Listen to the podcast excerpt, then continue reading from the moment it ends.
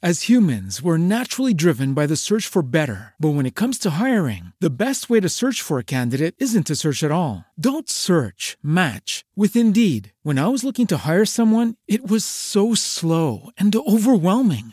I wish I had used Indeed. If you need to hire, you need Indeed. Indeed is your matching and hiring platform with over 350 million global monthly visitors, according to Indeed data, and a matching engine that helps you find quality candidates fast. Ditch the busy work. Use Indeed for scheduling, screening, and messaging so you can connect with candidates faster. And Indeed doesn't just help you hire faster. 93% of employers agree Indeed delivers the highest quality matches compared to other job sites, according to a recent Indeed survey. And listeners of this show will get a $75 sponsored job credit to get your jobs more visibility at Indeed.com slash podcast. That's Indeed.com slash podcast. Terms and conditions apply. As humans, we're naturally driven by the search for better. But when it comes to hiring, the best way to search for a candidate isn't to search at all. Don't search, match with Indeed. When I was looking to hire someone, it was so slow and overwhelming. I wish I had used Indeed. If you need to hire, you need Indeed. Indeed is your matching and hiring platform with over 350 million global monthly visitors, according to Indeed data, and a matching engine that helps you find quality candidates fast. Ditch the busy work. Use Indeed for scheduling, screening, and messaging so you can connect with candidates faster. And Indeed doesn't just help you hire faster. 93% of employers agree Indeed delivers the highest quality matches compared to other job sites, according to a recent Indeed survey. And listeners of this show will get a $75 sponsored job credit to get your jobs more visibility at Indeed.com slash podcast. That's Indeed.com slash podcast. Terms and conditions apply. Nacionpodcast.com te da la bienvenida y te agradece haber elegido este podcast. Buenos días, Madresfera. Dirige y presenta Mónica de la Fuente. Buenos días, Madre Esfera. Buenos días, Madre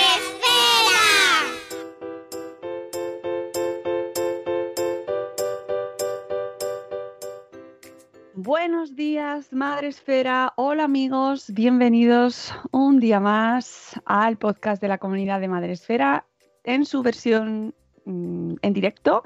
Ya sabéis, los lunes tenemos aquí el momento en el que nos encontramos para hablar de las cosas que tenemos pendientes, que tenemos por delante o por detrás. Eso queda raro, pero es verdad. ¿no? Hacer un poco de repaso de las cosas que hemos hecho y, y que no podéis perderos y de lo que tenéis por delante y que hay que hacer, ¿no? que os tenéis que apuntar y todas esas cosas.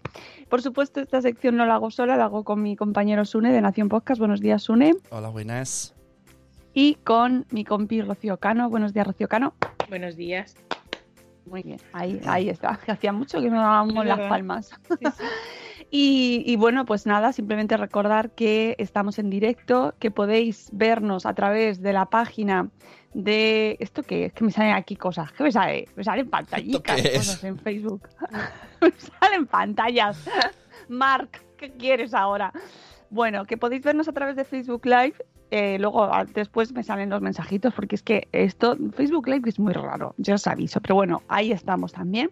Y eh, por supuesto, por supuesto, nos podéis escuchar y saludarnos como está haciendo Zora de Conciliando por la Vida en Spreaker, Spreaker, eh, la plataforma en la que retransmitimos en directo cada lunes y en cuyo chat, pues aquí nos encontramos también con Marta de Mujer y Madre Hoy. Buenos días, Marta. Y que por cierto a Marta pues la vimos el sábado. Tuvimos la, el- la gran alegría de por lo menos vernos así de lejos. ¿De lejos? Bueno, a la distancia de seguridad se respetó en todo momento en el espacio Fundación Telefónica, pero ahora os contaremos un poquito más lo, Lo- que vivimos lo- el sábado. Lo mismo estabas eh, más cerca tú de Marta Ah. que tú de mí. Ya, ya, ya, ya. Porque fue un poco... ¡Ey! Bueno, hemos vivido una nueva experiencia que es hacer eventos eh, en, en- en esta época pandémica con todo lo que ello implica y ahora, ahora hablaremos del tema y, y bueno, pero mm, ya sabéis que em, eh, es que penita y que emoción a partes iguales, pues sí, sí, sí.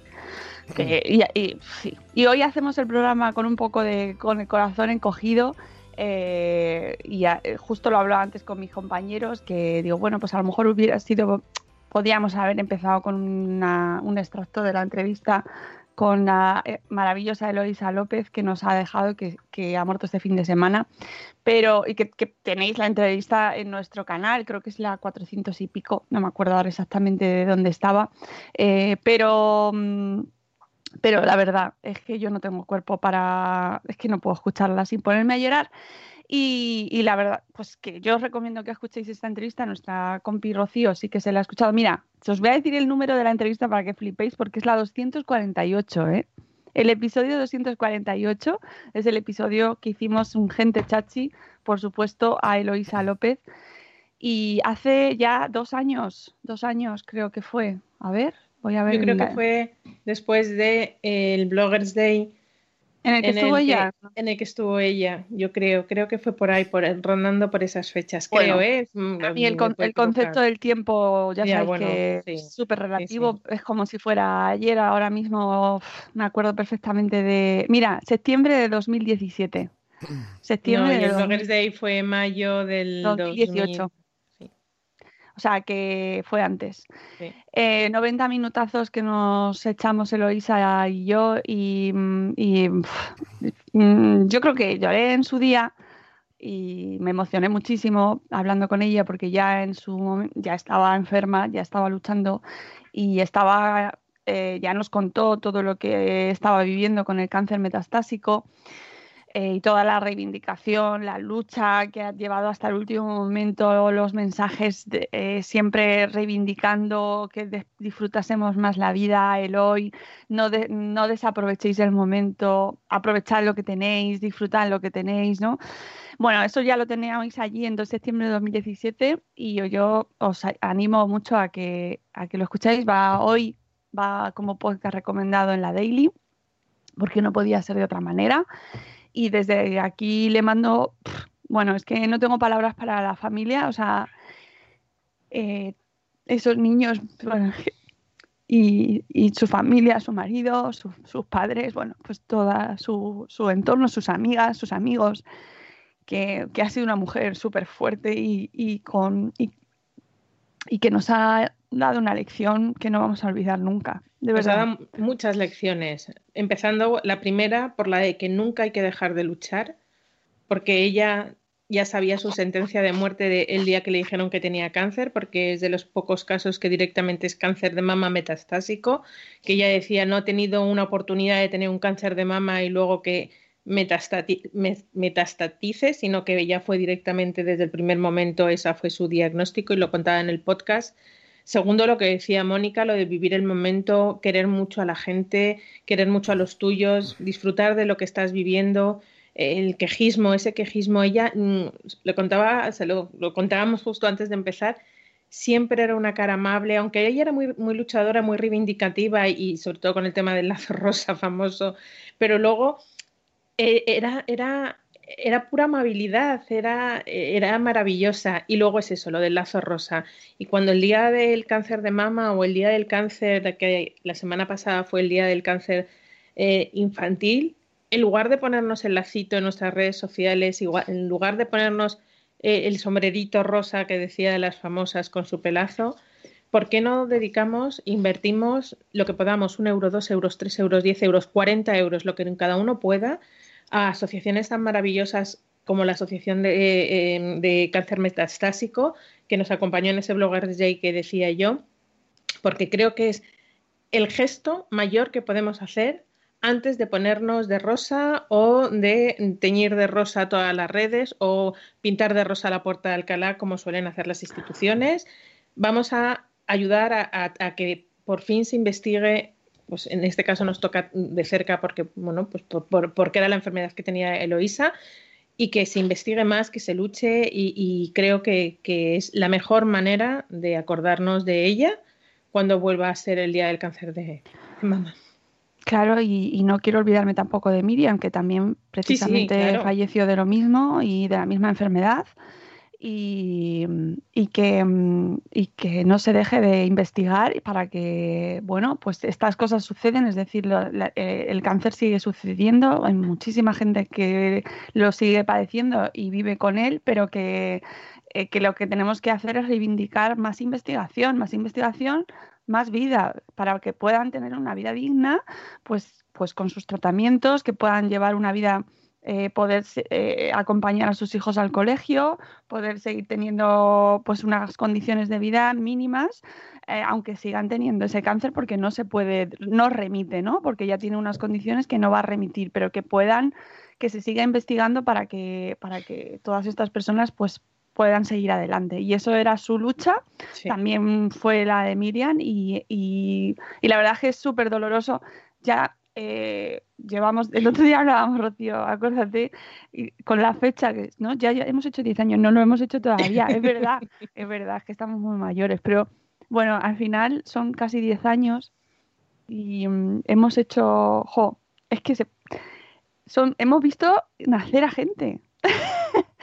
hemos visto nacer a un montón de pequeños que eh, hemos visto a las madres embarazadas, las hemos conocido, a las bloggers, eh, con Hemos conocido Nos- a, gente sin, sin estar embarazadas. Me sin acuerdo, estar embarazada. me acuerdo eh, cuando conocimos a Alma Cupcakes, que está embarazada de su primer hijo y va ya a punto de tener el tercero.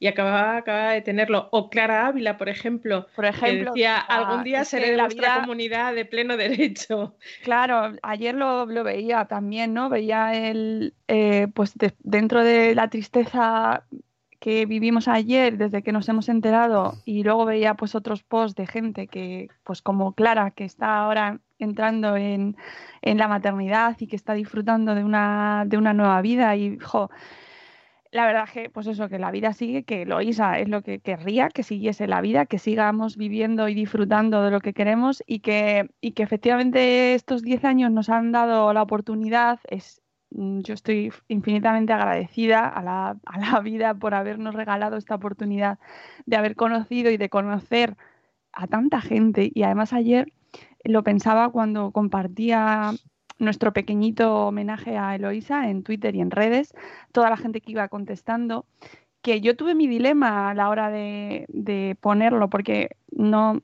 es un, hay un punto de exhibicionismo en las redes que no me gusta y menos en estos, en estos momentos, ¿no? No, no somos nosotros los protagonistas, no, no lo queremos ser, pero sí es un homenaje que sí que me siento orgullosa de poder hacer porque he conocido a Eloisa, porque ha formado parte de nuestra comunidad, ha formado parte de nuestras vidas y me, ha- me siento orgullosa y que no quiero que la gente la olvide y que habrá, habrá gente que no la haya escuchado y no la haya leído y quiero que la gente la lea porque tiene dos blogs maravillosos. Es lo Y- que te iba a decir, que Vanessa, Vanessa Piñeiro de Orquídea Dichosa, una madre como tú, decía, hay que agradecer a Eloísa, que fue una de las primeras que habló de, sin tapujo de la educación eh, respetuosa, de la crianza respetuosa. Y eso, bueno, pues quizá su última etapa de su vida, pues quizá hizo olvidar esos principios de, de- del, Claro. blog, de- del- mundo blogger de, Eloísa y que por eso entró en Madresfera, precisamente. Exactamente, con una maternidad diferente y, de- y le debemos un montón y fue es, es una de las blogosaurias, como se las, Sí. bueno, así cariñosamente le llamamos y porque realmente están en los en las bases de la blogosfera maternal y, y- y, bueno, pues eso el caso es que ayer ponía este hilo pues con nuestro pequeñito homenaje a Loisa y a todo lo que ha hecho, porque creo que merece la pena que, que no, se le, no se olvide lo que hizo. Y veía todos los comentarios de gente que normalmente ya a lo mejor ya no está tanto por redes o, o ya no interactúa tanto porque la vida son fases también y a lo mejor ahora ya no estás en este mundo maternal, pero volvían ¿no? y comentaban y de repente sentíamos ese momento de familia ¿no? que, que me hizo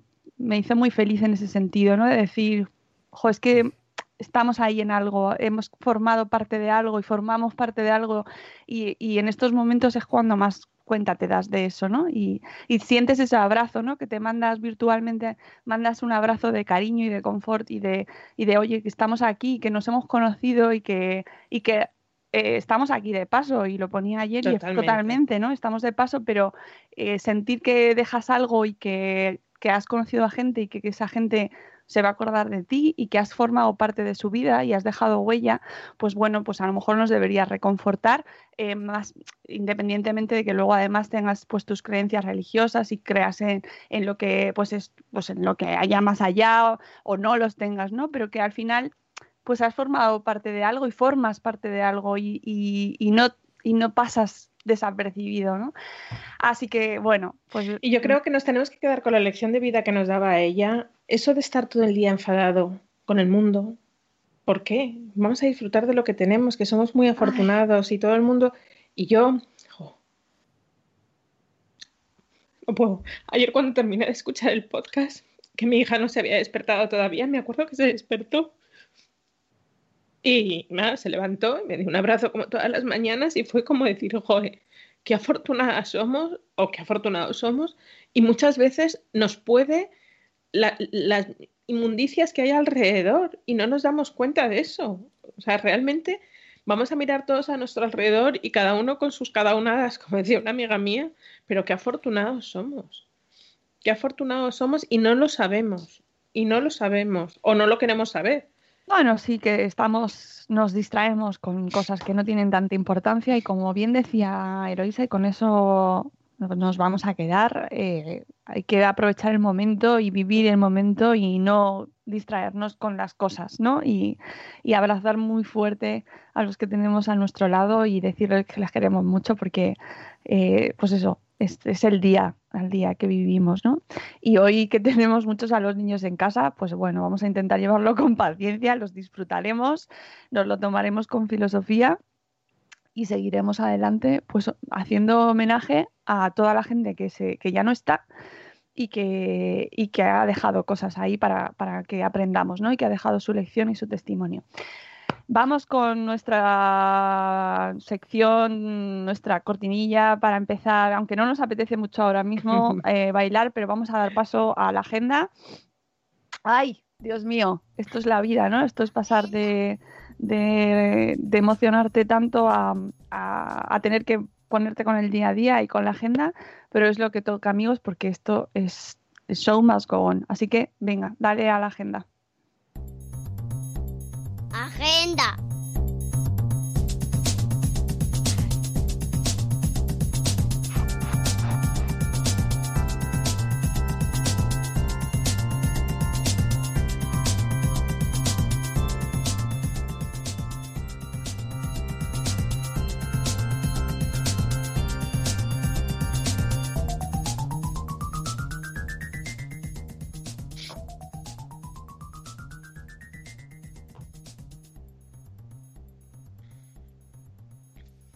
Bueno, pues vamos con la agenda, que, lo primero que tenemos que hacer es recordar eh, el maravilloso... Ay, mira, de verdad, qué bien poder volver al espacio Fundación Telefónica. Qué alegría más grande, a pesar de eh, que es verdad que estábamos todos como... mm, no sé muy bien cómo hacerlo. Pero yo creo que es el principio del fin, fíjate, es como, ya Ay, estamos, ojalá, cada vez estamos más cerca de la normalidad. Es Ojalá que espero que mm, sí, porque ya ahora viene la Semana Santa, la gente se anima y no os animéis, No, no, os animéis. no. Con, mucho, con mucha precaución, por favor, eh, que, que no hemos terminado. Que esto ahora- el otro día decía eh, Margarita del Val que venía la cuarta ola ahora para Semana Santa, para en marzo. No, no, así es hasta que nos terminemos de vacunar todos, iremos. Ahora ya salvemos la Semana Santa, nueva ola, salvemos el verano, nueva ola, salvemos la Navidad, nueva ola, y así cada vez las Ah. olas serán más pequeñitas hasta que ya sea un mar en calma. Ayer me, me emocionó. Mira, otra cosa por la que me emocionaba mucho y me daba muchísima alegría era porque leía que Marta, nuestra mamá en Bulgaria, se había, vacu- se había Sí. vacunado ya. Lo vi, lo vi. Y, hijo, otra, otra cosilla ahí que te da, o sea, qué, qué, qué privilegio, ¿no? Formar parte y tener a tanta gente por ahí perdida y distribuida, no perdida, que está muy bien encontrada, pero distribuida por todo el mundo. Eh, no quiero dejar de saludar a nuestros chicos del chat, a nuestra gente del chat, que está- tenemos también a Juan Manuel desde México, ¿veis? Tenemos gente en México, en Bulgaria, en todo el mundo y un montón, por supuesto, en nuestro, en nuestro país. Eh, hay que dar los buenos días también a Vanessa Pérez. Buenos días, Vanessa. Un beso muy fuerte. Eh, tenemos también por aquí a Carmen de Tecnológicamente Sanos. Buenos días, amiguitos. A Ichel de Cachito a Cachito. Buenos días, amiga. A Cursetas de Norres. Laia. Buenos días a Yaiza. Que, eh, que dice que, que tristes estamos todos. Efectivamente, estamos muy tristes, pero por otro lado estamos ahí apretados bueno, con nuestra distancia de seguridad, pero Sí. apretados emocionalmente y dándonos mucho, mucho amor, mucho amor entre todos para que, para seguir adelante. Buenos días, Elvira Fernández, que nos ponía ayer que le había gustado mucho el espacio Fundación Telefónica, el espacio Madrefera, que, que le había encantado y precisamente que va ha estado relacionado totalmente, tocaba así ¡puf! directamente su gremio. Sí. ¿no? El de los profes, el de los maestros. Buenos días, cocinilla. Buenos días. ¿Qué tal? En directo te tenemos por aquí. Pues este sábado hemos tenido de nuevo, hemos vuelto. A mí me hizo mucha emoción. Todos, yo estoy todo muy emocionada. Estoy, estoy muy intensa hoy, pero salía, bueno, no salía del metro porque no han abierto el metro de Gran No, Vía no, todavía. no. Lo deben estar haciendo con una cucharilla de postre. Pero eh, cuando me iba acercando hacia el edificio, andando por la calle Montera, eh, no sé si era Montera o me estoy inventando, pero bueno, era una calle. Montera, la de los croissants es Montera. Sí, esa, esa, esa. Pues ¿Lo ves? Como- estaba, cerrado. Estaba, no, estaba ¿No? abierto cuando pasé yo. Ah, estaban vale. abiertos. Entonces, ¿qué Que habría yo pasé un poquito después que tú. Vale, vale. Y, y me, me entró una emoción de, de- Y no pensaba que me iba a pasar, porque es que no pisaba. Yo no he vuelto a Madrid. mm, así eh, eh, a esa zona creo creo que no he vuelto a Madrid en, en todo este en toda esta pandemia pero desde luego a esa zona en concreto desde el 22 de febrero del 2020 20. 20. Y pisarlo por de nuevo eh, fue como, ¿sabes? Volver a ver los edificios, todo por donde pasamos, que va la, que la vida sigue, que la gente con su mascarilla, todo el mundo con la mascarilla, intentando no cruzarse mucho. Bueno, también es verdad, era pronto y había menos gente, pero me, me- me emocionó un montón, ¿no? Porque aunque no hemos terminado, de repente hacíamos un pasito hacia volver a, a retomar cosas tan bonitas como el espacio Madrefera. Y, y obviamente, pues hemos tenido que cambiar un montón de cosas. Como lo primero, la distancia de seguridad, que yo a Sune no le vi, sinceramente. No sé si estabas bien, no estabas bien. Estábamos lejos. Yo he visto luego, luego una foto y hay que Madre hacer de. Dios, entre que ya, ya no veo igual, que no, y que, o sea, es que he perdido muchísima vista en esto, me convertí en una señora mayor en una pan- en esta pandemia, y que me pusieron a Sune a dos metros de distancia, tres. Bueno, no, ¿Tres do- metros? do- dos de entre cada ¿Cuatro? uno. Dos, de, Claro, dos entre dos cada uno, o sea, seis, ocho, no sé. Bueno, eh, le tenía al otro lado de ahí del, del escenario y, y como llevábamos mascarilla, pues yo no me podía poner las gafas porque porque se empañan, aunque me aunque tenía remedio milagroso de este de la no, no funcionaba del todo. Ángela, Eh, no funciona eh, del todo. Ay, yo, estoy esperando que la gente diga eso. A mí Silvia Por siempre favor, me lo dice. Proveedores, de la magia, que alguien nos mande con evidencia científica, por favor, que, no, que nos digan. O sea, no, Vale, yo no pues- quiero, no soy influencer, yo no quiero que me mandéis, pero decidme, decidme. Dicen eh, que, dicen ¿qué que la saliva... ¿eh? Mi Dicen, santo, dicen que mi la, santo la con- saliva, como los snorkels que se escupen, pero... Pues eso- mi santo lo ha conseguido porque él ve, mm, ve regulín y no puede ir sin gafas, evidentemente, y tiene que ir todo el día con mascarilla y trabaja fuera de casa. Entonces, un día, investigando, porque ya está desesperado, se limpió las gafas con jabón, con jabón de manos, con jabón, la pastilla de jabón, se frotó el, la- el frotar. Y y sí, luego- sí, Pero frotar sin agua ni nada, simplemente solo. eh, con el no se jabón. le quedó No, borroso. y luego, y luego con un con un con un papel de cocina, con un papel de cocina, quitó el ¿De qué jabón. marca? Todo queremos todo con datos. Pues mira, el jabón era el jabón rosa de Portugal, de orden y limpieza en casa, y el trap y el papel de cocina era de Mercadona. Y no se les, y no se le empañan las gafas. O sea, ponerle ahí una capa de pringui. Una, una capa de pringue, luego se lo, lo sacó Secao. con el papel seco, todo seco. Lo secó, lo sacó con el papel y no se le empañan. Eh, es que además me está pasando una cosa y además Asune también porque lo hemos hablado por audio. Eh, estamos con esto de la pandemia, como cuando vas por la calle no te puedes poner las Claro. gafas porque no ves, porque se te empaña, nos estamos obligando a recuperar vista.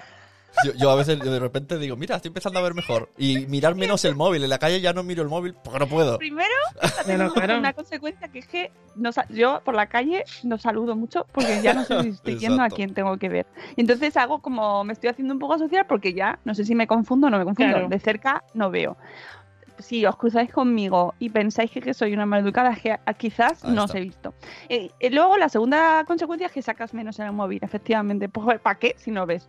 La tercera consecuencia es que quizás escriba tweets en algún momento con mu- muchas faltas o algo así Sí, y sí, diréis, Yo me la ¿quién juego. te ha poseído? No, no me ha poseído nadie, pero es que he escrito sin gafas. Gafas. Y eh, la última consecuencia, he perdido ya el número de orden, pues es que eh, a lo mejor un, un poco de vista recupero, porque es verdad que me estoy obligando a leer, pues cuando tengo- estoy esperando en la puerta del cole, de esto de dice, voy a, voy a leer un Kindle, tal, ¿no? Pues me, me estoy obligando a leer sin gafas y un poquito estoy forzándome. Ahora me va a escribir algún optometrista y me va a decir, Dios, no hagas eso, vas a morir.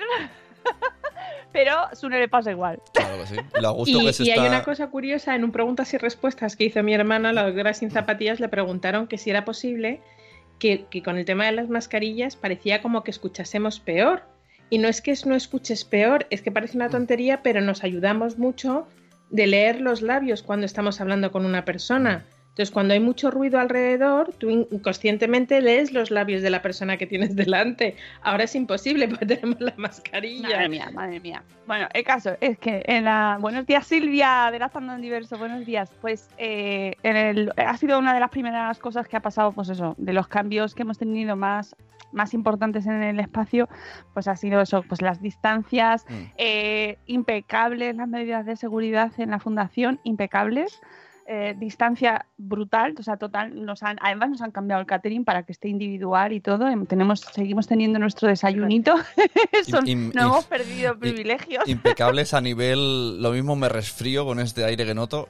ostras, es verdad, ¿eh? O sea, no, pero yo, yo no noto, no me noto mal, no me noto mal, creo que no he caído, pero es verdad que eh, todas las ventanas abiertas, eh, no nos acercamos ahí más de lo necesario. Eh, todo, mm, además tienen los filtros, los medidores, bueno, en fin, está súper bien. Y los niños tuvieron su taller, que bueno, mis hijos ¿Qué salieron hicieron? ¿Qué hicieron? No, me, no, no pues, hablé por- con ellos. pues vieron la exposición de Fuller, de que, que, Ah. bueno, bueno, bueno, mis hijos salieron, bueno, han estado todo el fin de semana Ah. explicándome todas las profesiones de este hombre, que le echaron del colegio, que tenía no sé cuántas profesiones, todo lo que había hecho, los edificios que había hecho su alumno. Bueno, bueno, bueno. No sé, Eso- o sea, esa es la que estaba lo de los gusanos de seda. ¿Eso te lo explicaron? Es que yo me metí con. Me pues metí a lo algo. mejor me lo explicaron, pero es que ya llega un momento en el que mi Ya, cerebro, que ¿sabes? con- Mm, que conectas a tierra. Es que habían, habían, al, al principio y luego al final y dices, muy bien, hijo. Yo mientras te esperaba, Sí. mientras te esperaba, eh, miré al principio y había como había estructuras que luego habían usado uno con abejas y otro con gusanos de seda para rellenarlo. O sea, la estructura base y luego con los animales hacían unos miel y otros seda. Y dije, "Ah, cosa más rara. Bueno, salieron, de verdad, o sea, si yo les digo a mis hijos, hijo, vais a ir a ver una exposición, me dicen, para ti no me Eh, interesa nada, mamá. Se parece al cole. Pero es que si es que yo ya lo sabía, porque eh, siempre pasa, la gente de, de la Fundación Telefónica organiza unos talleres para niños que es que los involucran muchísimo y salen entusiasmados. Y precisamente me hacía mucha emoción, o sea, me, me- me daba mucha alegría que pudieran volver los niños a estos talleres porque sé cómo salen luego. Y, con, y mis pobres hijos y todos los niños en general están con unas restricciones que, mm, pues eso, que podemos hacer muy, muy poquitas cosas fuera de lo normal y entonces en este caso pues me dio muchísima alegría que pudiesen participar en ese taller y además es que efectivamente triunfaron la gente de la fundación porque son unos cracks y salieron los niños, de verdad, todo el viaje de vuelta contándome la posición. Pero por si no era suficiente, más difícil todavía, pusimos el aro de fuego y estaba Mónica con los ojos, con las gafas empañadas, con la mascarilla, micrófono en mano, a 8 metros mío y uno de los invitados online. Tal, ¿verdad? Y, y- y, por supuesto cantamos. Podéis ver el programa en diferido, como ya ha hecho Elvira y como ha hecho Silvia. Podéis verlo en el canal de YouTube de la Fundación Es- eh, Espacio... Tele- se me va.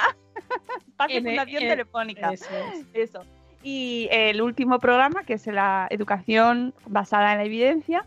Y nosotros subiremos el podcast esta semana a nuestro programa, a nuestro feed, para que podáis escucharlo también. Y como bien decía Sunet, hicimos el doble tirabuzón que es tener a nuestra invitada Ángela Monosor con nosotros en el, en el estudio o en el, en el escenario, pero también tener a Albert Reverter eh, desde Tarragona eh, online. Y no falló nada y salió todo fenomenal. Y quiero dar las gracias muy fuerte al equipo técnico eh, de la Fundación por hacerlo posible, porque no nos, o sea, nos han puesto todo facilidades, y, así da gusto. O sea, es que mm, es una de las cosas que da alegría, pues eso, volver a trabajar con ellos y volver a recuperar un poquito, pues ahí, volver a saludar a los técnicos, eh, al, equipo que está allí de la fundación, a la gente que son súper amables, a los que tratan a los niños, ¿no? A los que se los llevan eh, para hacer el taller, a nuestra Silvia, a la que mandamos un abrazo enorme porque nos encanta verla, es que pues, es parte ya, es parte ya de la familia.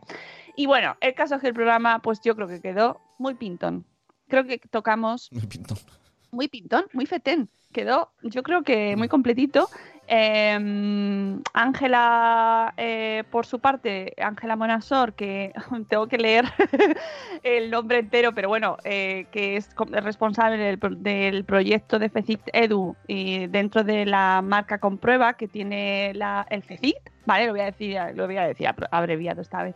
Em, y que, es una institución, un, organismo público y que eh, están empeñados en pues dar formación a los profesores y a su vez divulgarlo de manera pública para que todos eh, tengamos esa información accesible eh, porque eh, necesitamos evidencia científica en la educación. Además de Ángela, que nos estuvo contando pues, todos los, proyectos que se están haciendo, por qué se hacen, de dónde salen o qué están viendo a través de, este, de estos proyectos, tuvimos online Albert, que es el creador de McGuffin Educativo y que mm, es maestro desde hace veintitantos años, 23 años, si no me equivoco, y nos dio, pues complementó la visión de Ángela, que es desde la parte institucional y desde, bueno, pues como formación a los maestros y ve un poco un plano diferente, mucho más eh, oficial, por así decirlo. Por otro lado, pues eso, Albert nos dio el punto de vista del maestro que lleva años trabajando, que lleva años ahí dando pues en primer en en primera fila y entre ambos complementaron fenomenal, pues como, sobre todo, eh, por qué tenemos que poner la educación también bajo eh, la lupa escéptica, ¿no? Es decir, hay muchas, estamos más acostumbrados a debatir sobre pseudoterapias o sobre pseudociencia en otros sectores, como puede ser el de la salud, donde ya lo tenemos muchísimo más integrado, ¿no? Pues esto es una, esto es una pseudoterapia, esto no funciona, esto no tiene evidencia científica. Eh, durante esta pandemia nos hemos acostumbrado mucho a, escuchar hablar de estudios clínicos, de, eh, de estudios hechos eh, por pares, ¿no? De si hay evidencia, de si lo ha publicado. Un poquito que nos vamos involucrando en el funcionamiento de la evidencia científica en este tipo de, de cuestiones y en este sector. Pero escuchamos muy poco porque debería estar también en el mundo de la educación. Y es verdad que a mí me sorprendió al principio al entrar en este tema porque dábamos como que teníamos todos asumido que lo que se estaba enseñando o de la manera en la que se enseñaba era la arreglada, ¿no? Es decir, eh, si se está haciendo así es porque se estará demostrado que es la manera en la que funciona mejor. Bueno, pues es que eso es un melón porque no es así de toda siempre y, no se da por hecho, o sea, y se da por hecho por parte de las familias mm, mucho más comprensiblemente porque al final confías en el cole, pero también se da por hecho por parte de los profesores y hay una labor ahí de poner en duda, de investigar, de cuestionar, de preguntarse por qué, esto de dónde viene, esto para qué, esto realmente funciona, ¿no? Y hablaba Ángela, por ejemplo, de de, las modas educativas y yo creo que eso mm. pues eh, está muy presente, lo, vivimos muchísimo, hay un montón de términos que nos van invadiendo y que se van poniendo de moda y afectan mucho, mucho, mucho, mucho a la manera en la que se enseña. Em, dice Elvira, Albert me ha encantado, no lo conocía y me ha encantado su manera de comunicar. Albert le tenéis en su blog Efecto McGuffin eh, y, mm, en su canal de YouTube y en su podcast, que va a retomar en breve porque ha tenido ahí un pequeño parón y lleva años trabajando en este tema. O sea que a yo espero que sirva este programa porque nos dejamos un montón de cosas, ¿eh? Por que en el guion había bueno, más. Es que el que el que esté interesado en el tema o trabaje de esto, y lo que se lo pase a los compañeros y tiene, vamos, abrieron un montón de temas que era imposible cerrar porque tampoco tenían solución directa, ¿no? Era muy depende de esto, depende del otro, depende de este departamento, de no sé qué, no sé cuánto. Demasiados temas. Claro, claro. eh, mira, dice eh, Laia, una de las limitaciones de la investigación pedagógica es la ética. No se puede hacer según qué experimento. Claro, claro, claro, lógicamente. Hay un libro, ay, no lo tengo aquí. el, em, bueno, tengo, tengo un... El libro no lo tengo aquí, lo tengo en la otra habitación, pero bueno, es de Ben Goldga- Golde- Ben Gold- Goldacre. Gold- es que no sé cómo se pronuncia ahora mismo, pero bueno, Gol- Goldacre. Perdón, perdón a todos, no me matéis, pero Ben Goldacre, sí, menos mal que no le tengo que entrevistar ahora mismo, ¿eh? porque si no me pasaría toda la entrevista. Ben, Ben, ¿cómo se pronuncia tu apellido? Ben, Ben. bueno, pues Ben, el bueno de Ben, ha publicado eh, varios libros, uno de ellos se llama eh, Mala Ciencia, donde tra. explica un montón de cuestiones sobre cómo se analiza y cómo se prueba, y cómo se, eh, cómo se eh, deberían hacer las investigaciones, ¿no? Animar a la gente a que se investigue, que yo creo que es algo que, de, que no se sabe nada. Y tiene un paper, un, un- un estudio, un, no sé cómo decirlo, se llama Building Evidence into Education. Vale, luego os voy a poner el link en la descripción del programa. Luego, cuando terminemos el directo, lo añado para que lo podáis leer, leer porque es súper interesante y habla de la necesidad. mira, tengo aquí impreso. Eh, eh, habla de la necesidad de saber hacer buenas investigaciones en el mundo de la educación, que es una de las cosas, pues como bien dice Laia, que es más bueno, pues a veces es más complicado cómo investigas, ¿no? Porque es verdad que a veces las condiciones en las que se investigan en el mundo de la salud pues pueden ser más concretas, pero en el mundo de la educación cuesta mucho más aislar los elementos, ¿no? Y, y- y, claro, en el mundo de las ciencias sociales influyen muchos factores también y es muy difícil aislarlos todos para determinar cuál es el que afecta realmente y cómo se cambia. Es muy complicado, pero hace mucha falta porque es evidente que al final lo que necesitamos es certezas o la máxima certeza posible para saber que este método que se está implantando en este cole o en todos los coles o en general en el sistema educativo realmente funciona. Y una de las preguntas que nos hacíamos en el programa que me parece muy interesante sobre la que podemos reflexionar es cuál es el objetivo real o cuál es el objetivo al que aspiramos en la educación. ¿No? Esa es una pregunta muy interesante que, eh, eh, que, que, mm, se puede enfocar de, de diferentes maneras, pero que al final para hacer un, para llevar a cabo una buena investigación necesitas tener un punto al que al que ir, ¿no? Es decir, que queremos buenas notas, queremos alumnos que salgan eh, con una formación completa en todo. Al final, ¿hacia dónde vas, no? Entonces es muy interesante. A mí me gustó muchísimo escuchar tanto a Ángela como a Albert porque nos complementaron muy bien este tema y efectivamente nos dejamos pues, pues nos dejamos todos los neuromitos, por ejemplo, fuera, porque no nos dio tiempo. Pero, mm, pero bueno, creo que como punto de inicio y punto de arranque para que la gente se, se interese en este tema, pues yo creo que estuvo fenomenal, nos lo pasamos muy bien. Eh, pudimos escuchar a unos invitados fenomenal porque a Albert se le escuchaba fantástico y se le veía ahí como si estuviera con nosotros. La verdad es que estaba ahí como integrado y vamos, yo no, no noté casi ninguna diferencia. Em, dice Elvira, eh, pues sí, porque lo creáis o no, es realmente difícil ir en contra de una moda, cuando además está instaurada de una manera muy natural en el sistema. Claro, y Laia dice, esto es un melonaco, esto es un melonaco, porque Es vale que- academicismo formación integral de la persona. Claro, claro, es que es un Y melonaco. luego estamos hablando de educación y yo siempre he pensado que la educación se imparte en clase, lo que tú vas al colegio es a formarte. Ya empezando desde esa parte, porque yo creo que la educación, mm, no, ellos lo forman. El profesor de matemáticas no educa, forma. Forma en matemáticas, no educa en No, forma. Claro. Claro, cuando dice, no, no, la educación está, se, se- claro que la educación es en, en casa. Yo, yo mm, llevo a mi hija al colegio para que se forme, se forme, mm, Bueno, ahí pues que entraríamos aprenda. en el debate ya, pues en función de lo que entiendes por educación o Claro, de lo que entiendes por claro. formación. Pero bueno, en cualquier caso, como veis, esto da para muchísimo. Podríamos estar hablando y podríamos hacer como 800 programas, pero bueno, como inicio de eh, entablar esta conversación me pareció muy interesante y creo que quedó, sobre todo, la base de por qué estamos hablando de esto. Yo creo que quedó claro.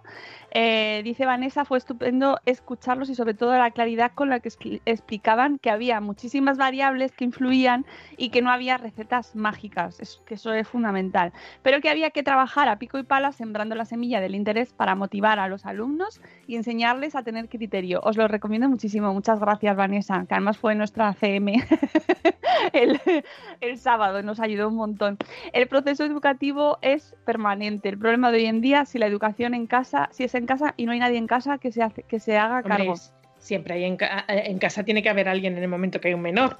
Bueno, no te creas, ¿eh? Hay mucha gente que está, este año lo está, las está pasando realmente mal con el tema de la educación mixta que están haciendo eh, Sí. en muchos institutos. En los mayores. Telita, sí. ¿eh? Sí. Bueno, mayores que ya con 12 ya tienen instituto. Sí, bueno, no, pero eh, hasta los 12 es obligatorio. Tiene que ser tercero y cuarto de tercero y cuarto de la ESO son los que no van al colegio o al Pues instituto. Es que estaba allí, allí estuvo en el público una madre que estaba que nos eh, bastante afectada con ese tema y, y, bueno habla pues eso se hablaba se habló de tecnología no de la implantación de la tecnología de abrazar la tecnología con cautela con, con pruebas no saber qué funciona hasta qué punto funciona. Y esto lo hemos hablado aquí por ejemplo el tema en cuanto a relacionado con el mundo de la tecnología, por ejemplo, eh, con las pantallas digitales, ¿no? Cómo se implantan las pantallas digitales, las pizarras, las pizarras digitales en las clases, que en muchas ocasiones se han usado para ver pelis, eh, que eso lo sabemos, o sea, es así.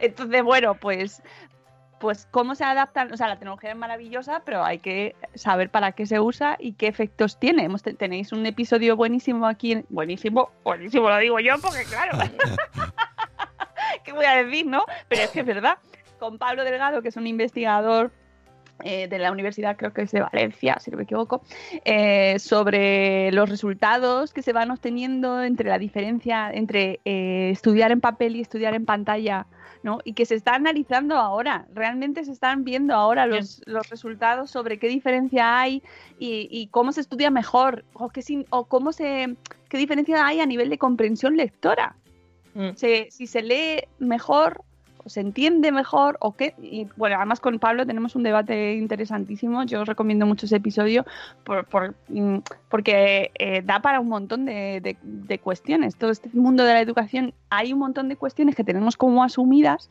que en realidad luego no están basadas en datos. Y aporto aquí el momento que nos hace Ángela de los, de los del ratio porque me parece súper interesante lo que decía de la, de la ratio, ¿no? Que efectivamente eh, todos abogamos porque se reduzcan las ratios y todos los profesores siempre dicen, por favor, reducirnos la ratio, reducirnos la ratio. Y decía Ángela, sí, reducir la ratio, pero lo que hay que lo que está lo que sí se está demostrando es que aunque reduzcas la ratio, si no cambias el modelo o la manera en la que enseñas, lo- no, se, no, no hay cambio significativo en los resultados. Y eso es súper interesante porque al final eh, reproducimos o repetimos mensajes que damos por hecho, pero claro, obviamente hay de- detrás hay mucho más trasfondo, ¿no? Y tenemos que saber qué trasfondo hay. Obviamente, si hay tres alumnos y les enseñas de la misma manera que si hay 40, pues te da igual que haya tres que haya 40. Quizás haya menos ruido de fondo, eso, eso también Sí. eso también ayude, ¿no? Pero bueno, que hay mucho más, ¿no? Y que, y que me parece que es un programa interesantísimo para, para introducirse en este tema y, en, y, y saber un poco de qué hablamos cuando hablamos de, este- de modas educativas, de maneras de educar, de sistema pedagógico, bueno, en fin, que lo tenéis en el canal de YouTube y que muchísimas gracias a todos los que nos habéis escuchado por eh, o sea, nos habéis visto en diferido, los nos habéis visto en directo en el streaming, estuvisteis allí con nosotros, por favor. Qué alegría ver a la gente. Al final estuvo ahí medio lleno, ¿eh? Sune? Hombre, me pareció bastante, bastante interesante, sí. No, no, no hacía eco la cosa.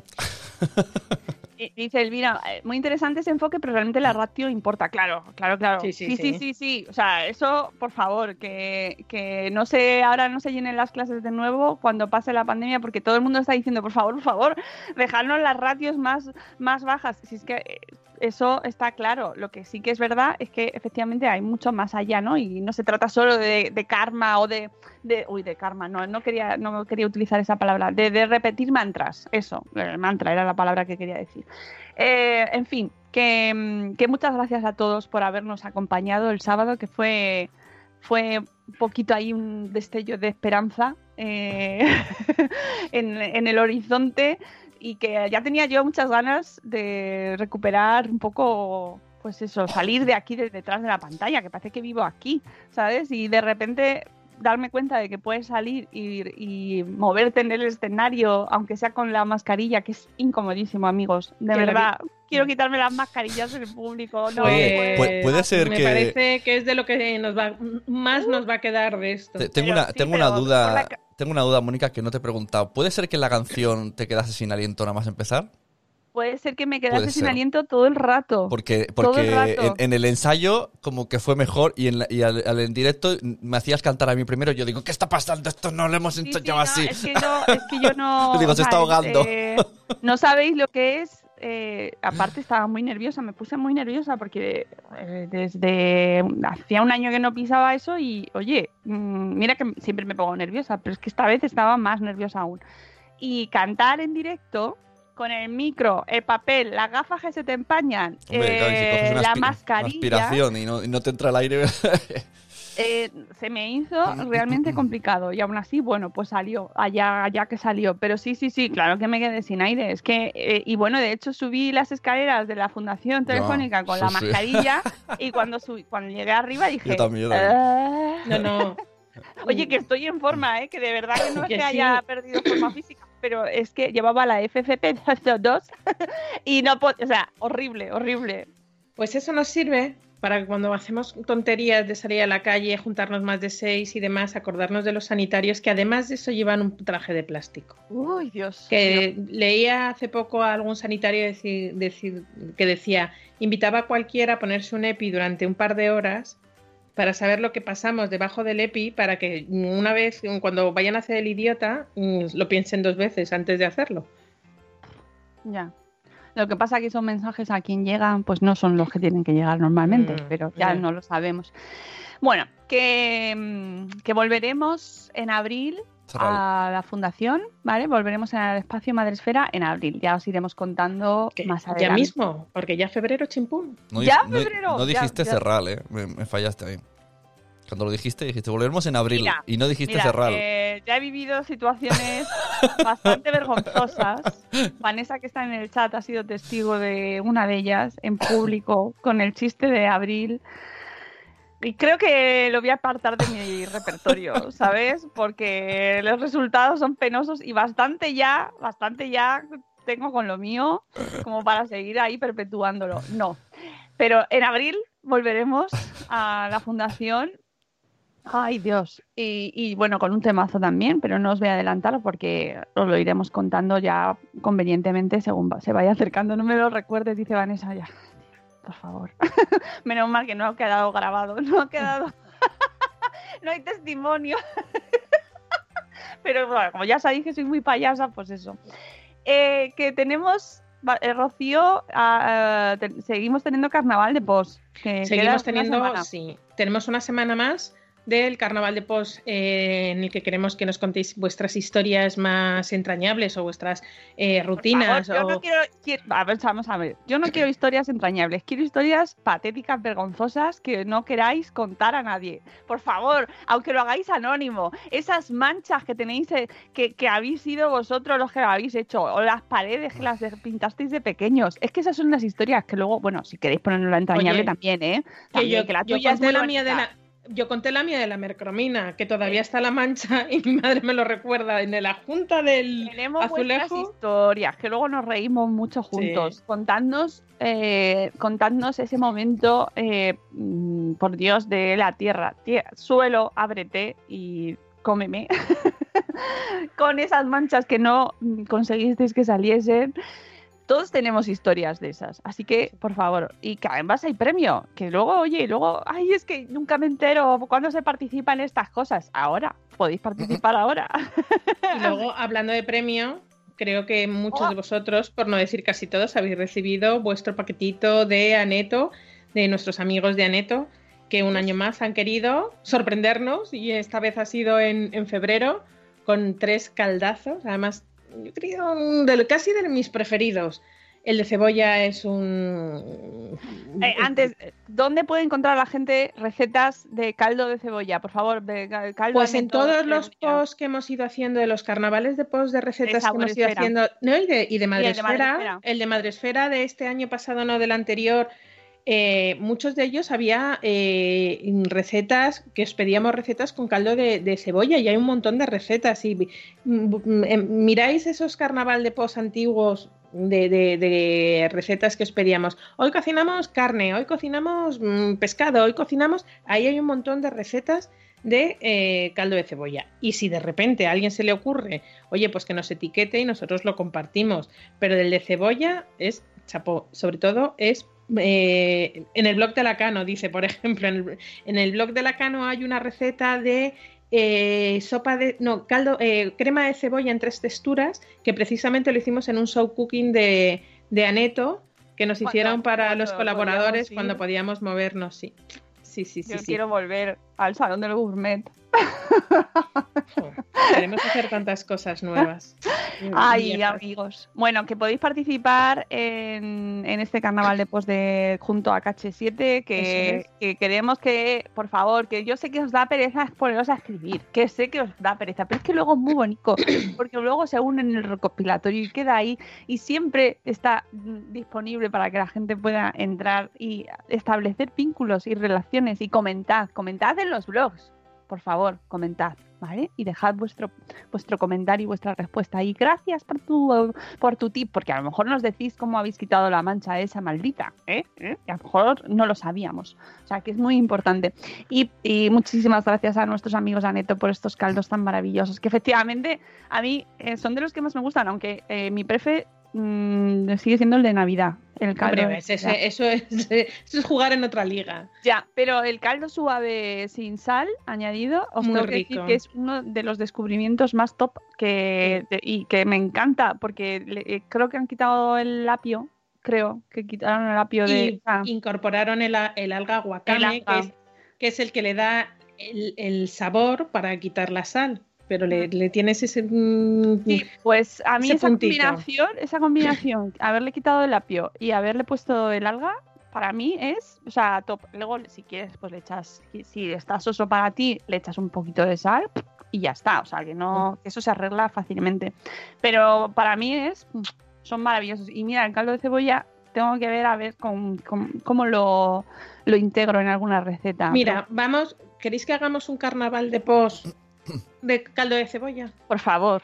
Vamos a hacer un carnaval de pos en Madresfera, no en Saboresfera, en Madresfera, para todos aquellos que habéis recibido vuestro caldo de, cebolla y tenéis alguna recetilla ahí secreta, porque también como fondo, como fondo para, recetas de carne es estupendo también. Eh, y además para los que estáis descubriendo el mundo de la crockpot y como yo, que somos ya apasionados. Si habéis escuchado, si escucháis el podcast de Saboresfera sabréis, y soy una pesada, pero es que mm, el mundo de la olla lenta es una maravilla, es un pozo sin fondo porque ya te metes ahí y no sales. Eh, bueno, pues que todo este tema de los caldos y de, las, de los fondos de, de, los guisos y de las bases es fundamental. Tener un buen caldo, un buen fondo es de las bueno, aparte de una buena carne o de un buen y, y un buen sofrito. Mi, mi abuela, que era asturiana, y que era una excelente cocinera, siempre decía que la clave de todo está en hacer un buen sofrito. Pues este tema de los caldos da muchísimo juego para, el, tema de la crockpot, o sea que mm, quiero recetas, quiero recetas amigos. Vamos a hacer pues ese carnaval. Ese carnaval esta semana, ¡ah!